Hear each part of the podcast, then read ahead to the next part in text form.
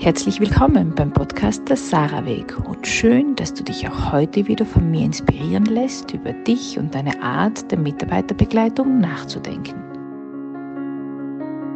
Ich habe meine kreativsten Gedanken, wenn ich meine beiden Buben in den Schlaf begleite. Auch wenn ich noch tausend Sachen zu erledigen habe, ich kann sie in dem Moment nicht tun. Ich kann nicht an meinem PC, ich kann nicht ins Handy schauen und schon gar nicht mit jemandem sprechen. Also bleibt mir nichts anderes übrig, als still zu liegen und darauf zu warten, dass sie ruhig und tief atmen und einschlafen. Genau in dieser Zeit kann mich nichts ablenken und ich glaube gerade deshalb habe ich dann meine kreativsten Gedanken.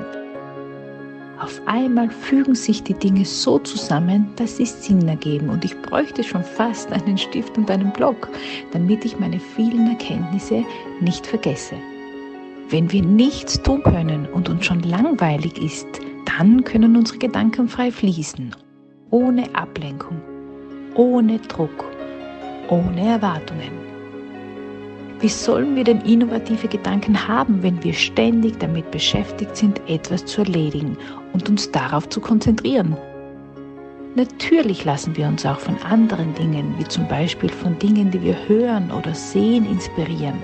Aber wenn es darum geht, Gedanken gezielt fertig zu denken und weiterzuentwickeln, dann eignet sich Langeweile ausgezeichnet dafür. Wie soll Innovation entstehen, wenn wir Mitarbeiter ständig beschäftigen und ihnen somit den Raum und die Zeit verwehren, in sich zu gehen und einfach nur nachzudenken? Ohne Meeting, ohne Kollegen, ohne Ablenkung. Viele von uns haben gute Ideen, wenn sie unter der Dusche sind oder beim Autofahren, da diese Abläufe automatisiert sind und wir deshalb unseren Gedanken freien Lauf lassen können. Was wäre, wenn Langeweile auch diesen Prozess unterstützen würde? Kinder beklagen sich oft, wenn ihnen langweilig ist. Wenn man hier aber nicht entgegenwirkt, indem man ihnen eine Aufgabe gibt oder sie zum Spielen einlädt, sondern ihnen die Langeweile zugesteht, dann dauert es oft nicht lange, dass sie eine brillante Idee entwickelt haben, was sie wie basteln möchten oder welches Spiel es so noch nicht gibt. Langeweile ist generell negativ behaftet und zu viel Langeweile ist auch schädlich. Aber die eine oder die andere Viertelstunde sollten wir unseren Mitarbeitern mal gönnen und beobachten, was sich daraus entwickelt. Langeweile kann nämlich förderlich sein.